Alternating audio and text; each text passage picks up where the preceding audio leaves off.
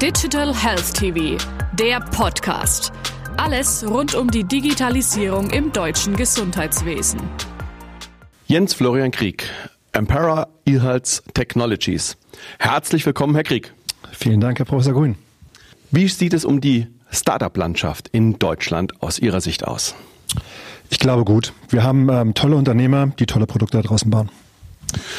Gibt es etwas, woran es vielleicht dennoch haken könnte? Ja, also es ist schon so, dass man im äh, Medizinbereich, wenn man dort Produkte bauen möchte, ziemlich viel initiales Geld braucht. Ja, es geht darum, ein Produkt zu entwickeln, es geht darauf, das CE zu zertifizieren. Sie müssen Studien machen, initiales Marketing, Datensicherheit ist ein Thema. Und ich glaube, dass äh, sowohl Gründer als auch ähm, Investoren das regelmäßig unterschätzen.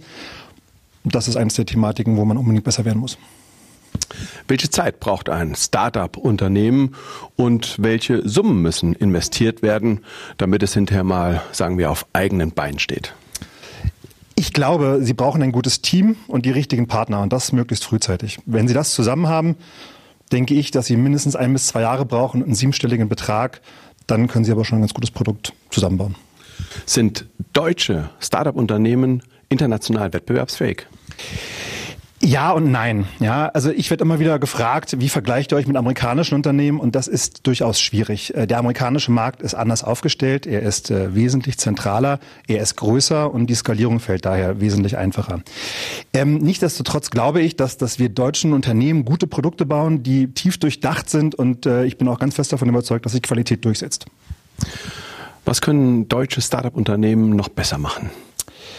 Vermarktung. Ja, also wir Deutschen sind gut da drin, ähm, gewissenhaft zu sein und äh, wir sind auch vielleicht ein bisschen schüchtern. Wir müssen mehr rausgehen. Wir müssen über, darüber reden, was wir Gutes machen. Wir müssen das auch feiern. Wir können sehr gut Produkte bauen, Hardware-Produkte zum Anfassen. Aber wir dürfen nicht vergessen, dass die Daten, die da rauskommen, das Wichtige sind. Daten ist das Gold des 21. Jahrhunderts und das ist entscheidend. Herr Krieg, vielen herzlichen Dank. Sehr gerne.